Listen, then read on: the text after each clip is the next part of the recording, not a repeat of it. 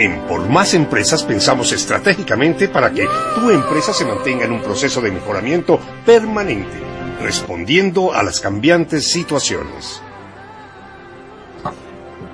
Un saludo muy especial. Estamos Jaime Fernando Rodríguez y Mauricio Salgado en un nuevo programa que esperamos sea del interés de ustedes.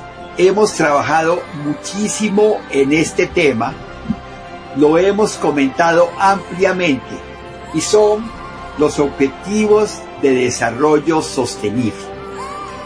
Estos son producto de una reunión que ahora Jaime Fernando seguro nos va a ampliar más el tema. Pero lo que yo les voy a decir es, son 189 países que se han comprometido a cumplirlos. La gran pregunta con que quiero empezar para todos nosotros es, conozco los objetivos de desarrollo sostenible? Mi estimado Jaime Fernando, cuéntanos de dónde salió esto. Buenos días, Mauricio, y buenos días a todos. Bueno, este es otro tema apasionante y tenemos muchos temas apasionantes que poco a poco iremos tratando para ilustrar y contagiar a nuestros oyentes.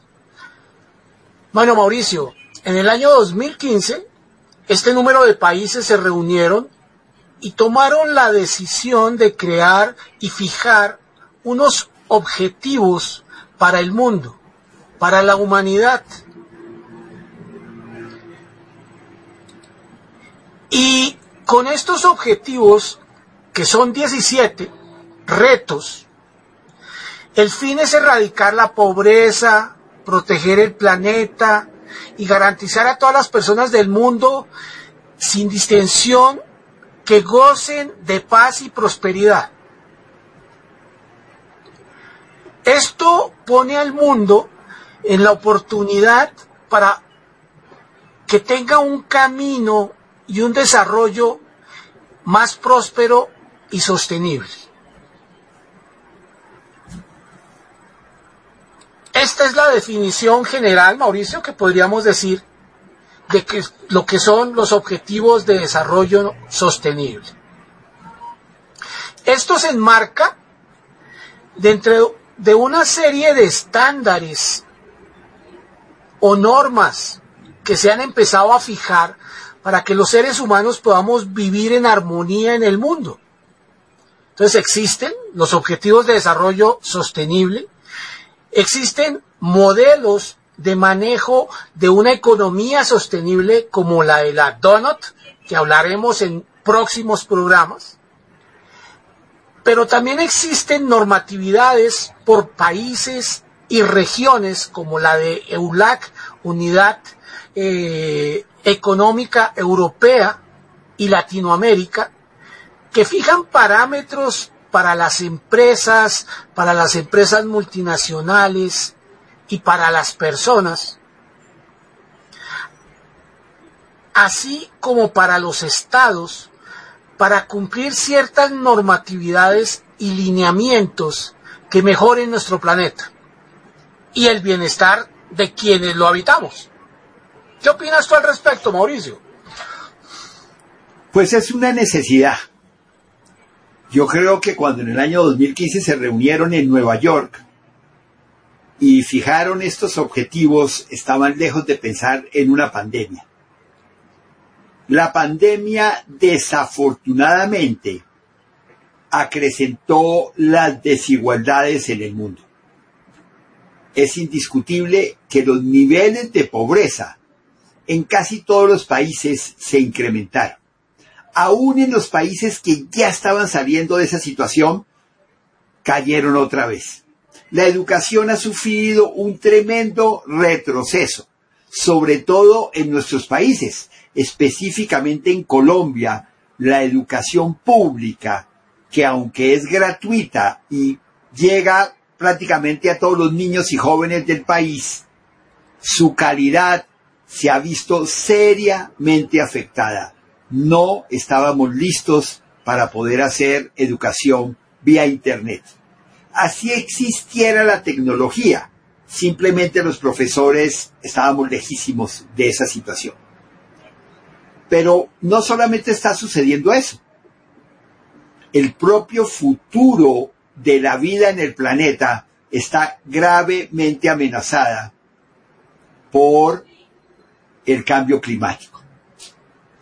Paralelamente con la pandemia, hemos tenido situaciones de incendios forestales que han estado presentes en todos los continentes de la Tierra, con excepción del Polo Norte y la Antártida. De resto, en el mismo momento hemos tenido incendios forestales de magnitudes significativas en toda la costa oeste de los Estados Unidos, destruyendo verdaderas ciudades, amenazando miles de personas, por no decir millones. En Europa han sido devastadores, en Grecia, en Turquía, en Australia, el cielo se tiñó de rojo en ciudades capitales. El tema ha sido realmente grave. Y los que no se han incendiado, por decirlo así, han tenido inundaciones terribles, como por ejemplo en países como Alemania. Ve uno imágenes de video que parecieran de cualquier país como Haití o cualquier país centroamericano después de un huracán. Devastada un pueblo, devastada las personas. Que sale el gobierno y dice, no, nosotros les vamos a dar auxilio, les vamos a ayudar, pero la afectación ha sido muy grave. Porque es que vamos a poner cuál es la necesidad de saber lo que vamos a hablar con Jaime Fernández por cada grado que suba la temperatura por efecto de los gases invernadero, lo decimos claramente, del CO2 que producimos, la absorción del agua en la atmósfera para formar nuevas nubes se incrementa en un 7%. Alguien dirá, eso es muy poquito. Pues ese 7% es el responsable de las grandes inundaciones que estamos teniendo. Si no paramos, si no hacemos algo fuerte por detener el calentamiento global, ya las inundaciones serán más pronunciadas, así como las sequías. Entonces, ni siquiera vamos a tener que esperar nivelar la pobreza o que todo el mundo sea educado o que la desigualdad en los países desaparezca. El propio planeta nos va a obligar a cambiar toda nuestra vida.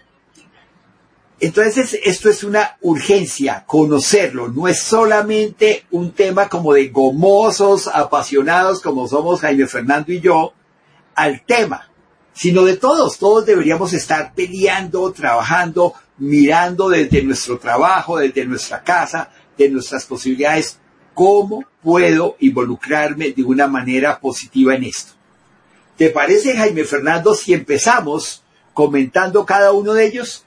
El primero es un reto gigantesco, el fin de la pobreza.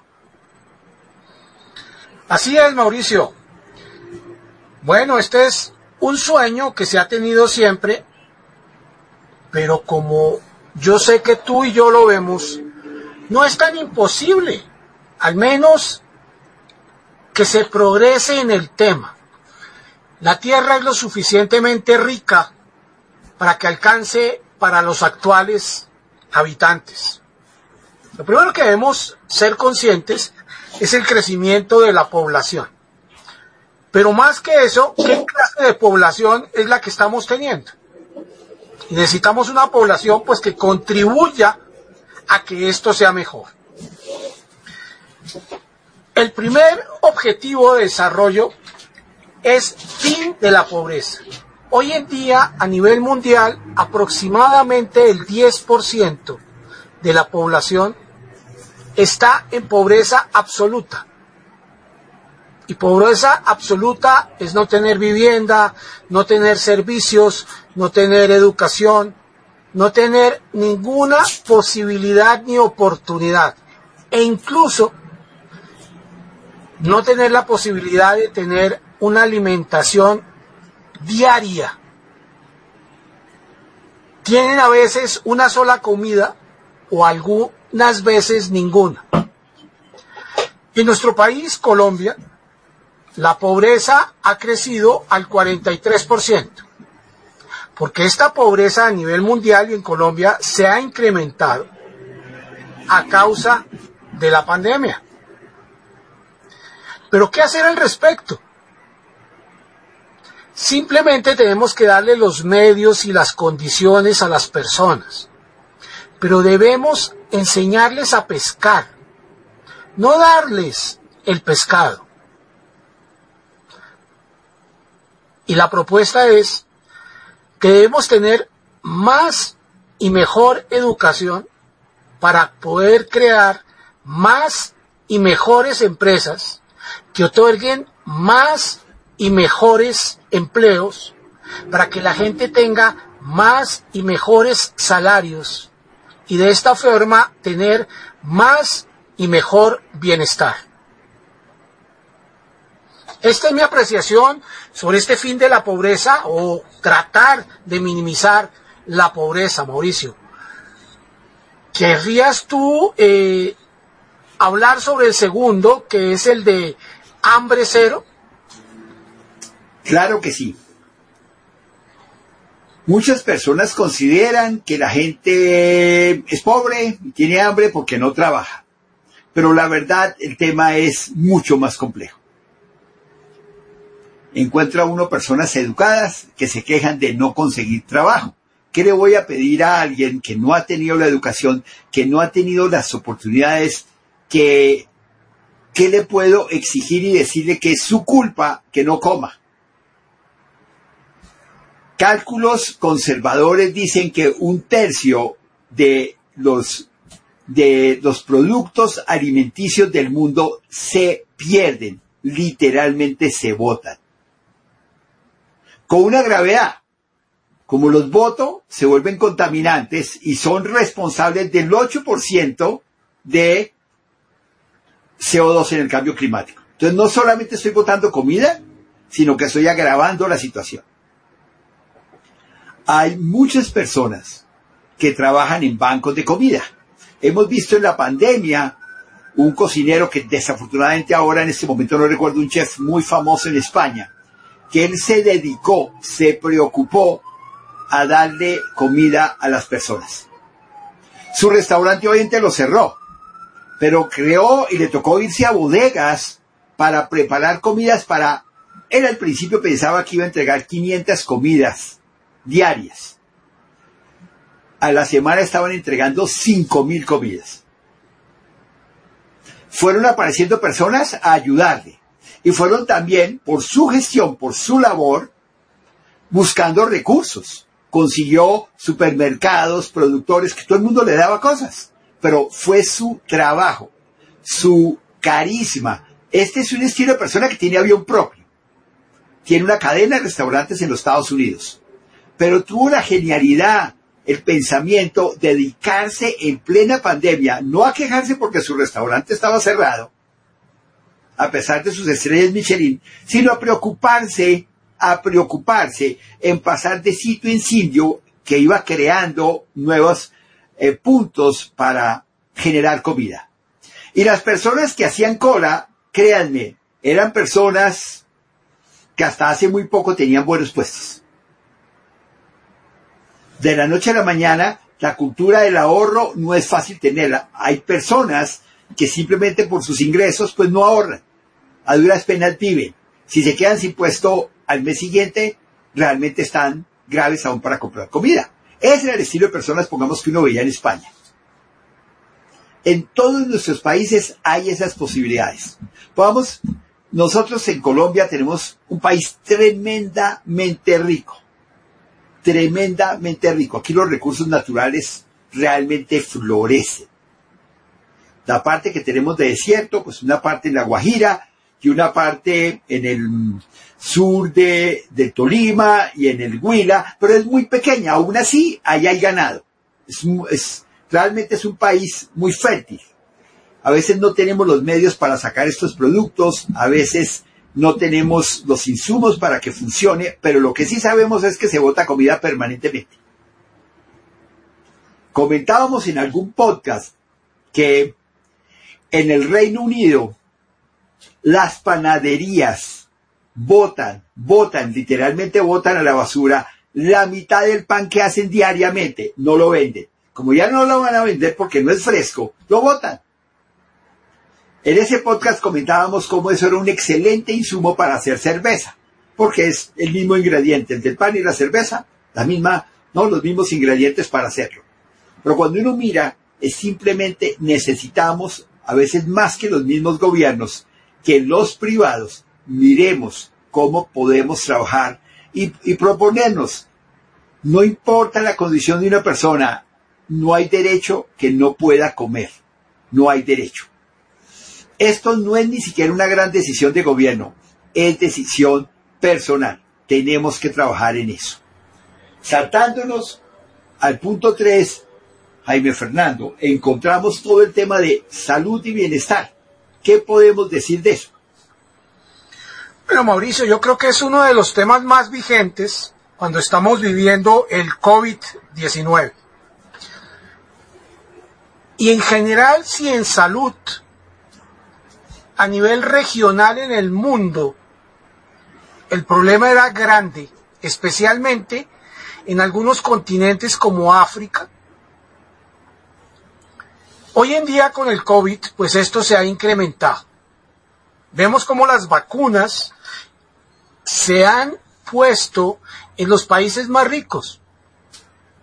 Y nosotros, sin ser de los más ricos, nos podemos dar por bien servidos. Porque ya llevamos un porcentaje alto de vacunación y seguramente llegaremos a lo fijado, lo cual bajará el impacto y reactivará la economía y liberará espacios para poder atender a gente con otros males físicos que en este momento no se les atendía por el COVID. En Colombia, por ejemplo, tenemos un sistema de salud que da un cubrimiento bastante grande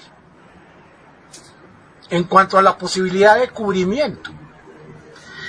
La capacidad de muchos hospitales ante una crisis, pues ya se vuelve muy limitada. Pero en general, gran parte de la población puede tener acceso a que lo atiendan. Yo diría, tiene la posibilidad de tener acceso a que lo atiendan mal atendido. y hay que mejorar porque hay la oferta, está la norma, eh, dice vaya a tal lado, pero cuando se llega allí o no lo atienden o en la farmacia no hay los medicamentos o no hay el médico o no hay la cama para que lo atiendan. Entonces es como existe la oferta, pero cuando se utiliza la oferta no se puede cumplir con la oferta. Y ahí hay que trabajar.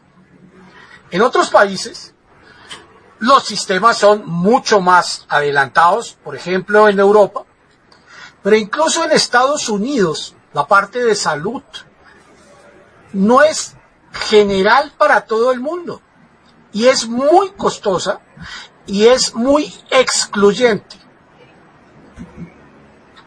Muchos de ellos, por ejemplo, toda la población latina, no pueden acceder a algunos servicios que consideran básicos, como es la odontología.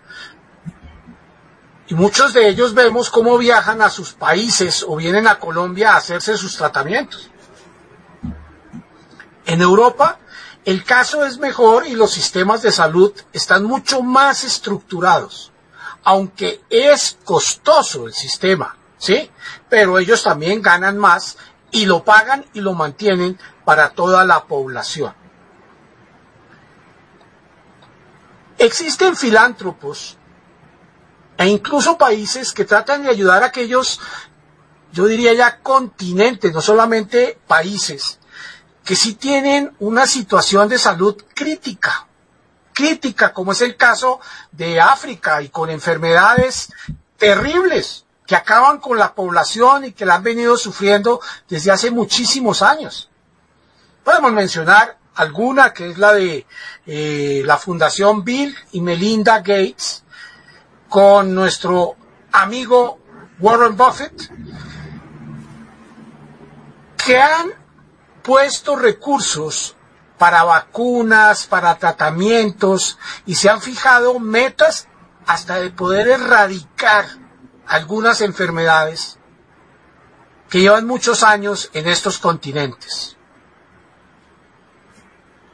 Bueno, y continuando, Mauricio, con nuestros objetivos, uno de tus temas preferidos, educación de calidad, que es el cuarto objetivo. Jaime Fernando, ¿por qué me metes en problemas?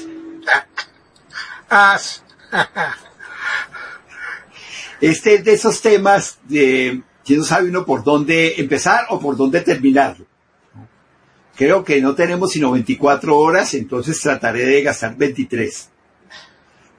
Realmente es de mis temas locura, tal vez no preferido, sino es como de locura. Porque, como lo hemos hablado, la educación a la hora de la verdad es como el soporte de todo lo otro. Si la educación no es buena, vamos a seguir con pobreza, con desigualdades, con malos tratos. O sea, la educación sostiene a toda esta red que en ese momento está rota.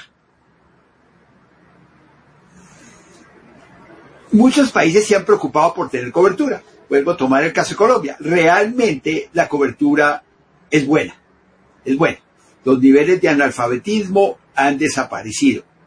Pero eso está lejos de ser de calidad. Y voy a hacer una crítica dura. La educación privada también no está bien. Y la razón es terriblemente sencilla. No responde a las necesidades del siglo XXI. ¿Cómo probamos esto? Y eso lo vemos en España, en todas partes. Todas las noticias nos encuentran que los jóvenes no consiguen trabajo. Y por otro lado, escucha uno empresarios que se quejan de que no tienen empleados, que no los consiguen. Entonces dice uno, bueno, perdón, ¿qué pasa ahí? ¿Qué debo saber? Por ejemplo, todo lo que tenga que ver con ciencias de la salud, como tú lo decías.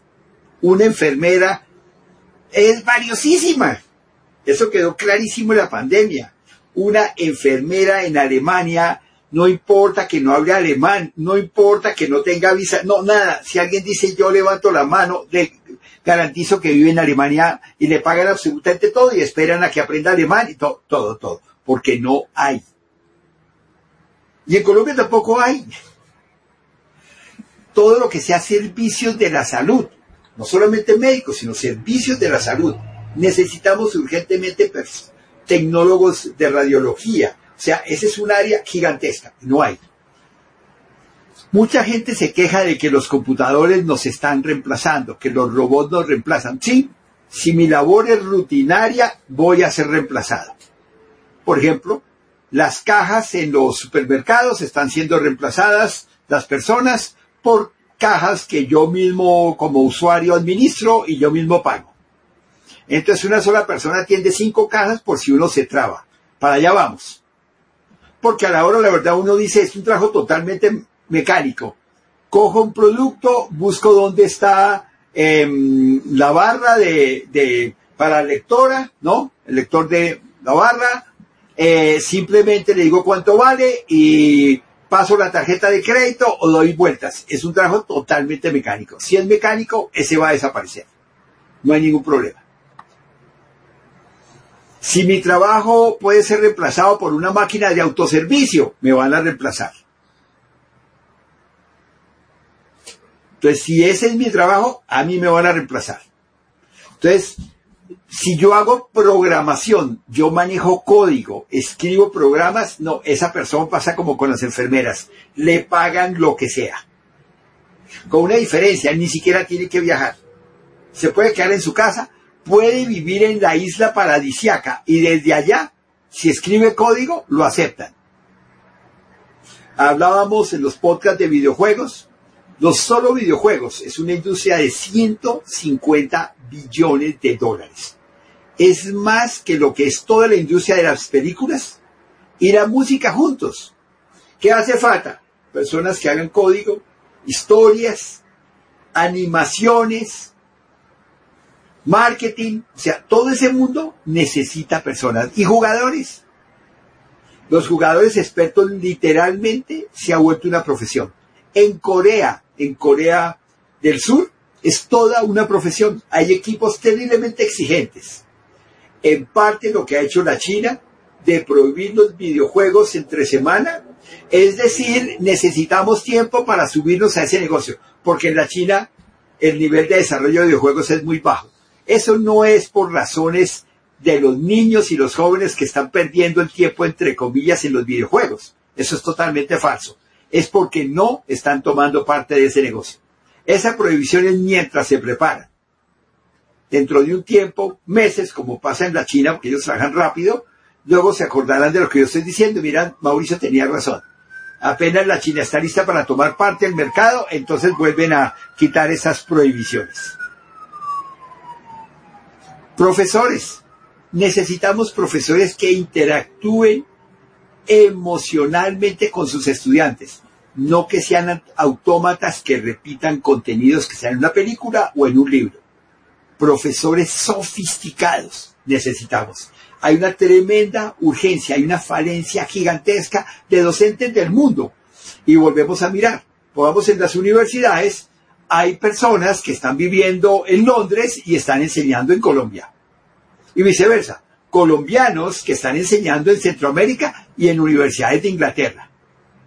Porque gracias a la virtualidad, lo que se está buscando son las personas excelentes. No tienen tampoco que viajar. Y los estudiantes no tienen que ser del pueblo de la ciudad cercana, pueden ser de cualquier parte.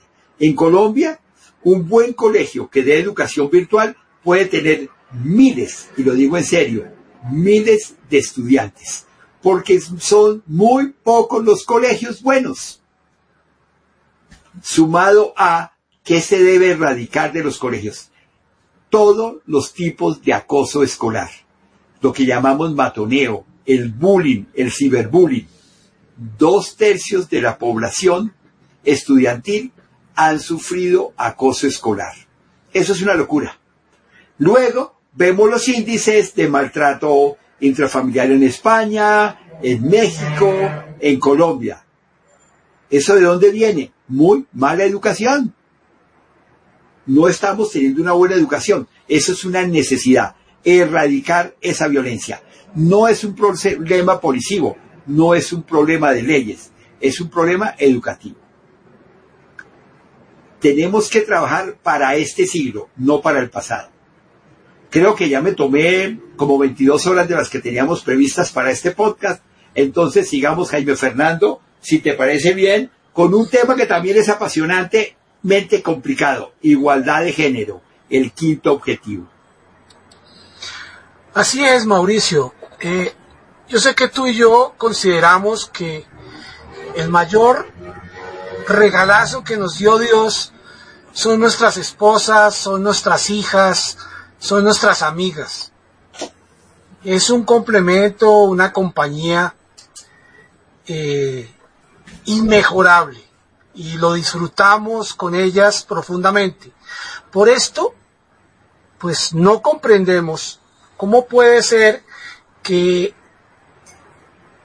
una de cada diez mujeres de entre 15 a 40 años pueda sufrir de maltrato y que hayan sido violentadas. O que las mujeres no tengan las oportunidades de poder trabajar en igualdad a los hombres. O, como vemos hoy en día en Afganistán, que las mujeres no puedan salir y tengan que ir cubiertas y se les mate por querer educarse y salir adelante. Son cosas para mí realmente inconcebibles. Y en esto debemos tomar acción cada uno de los hombres para defender y hacer que esto no sea así y que cada uno de los gobiernos y que cada una de las empresas genere los espacios y las oportunidades para un ser que es muy competente y que tiene unas calidades y unas cualidades, en verdad Mauricio, incluso mayores a las que tenemos los hombres. Y menciono uno, que es la de poder tener hijos y criar hijos y dar vida. Y de esto podría extenderme muchos días también hablando, con un poco de pesar de lo que pasa, ¿sí? Y con un poco de rabia también de lo que pasa.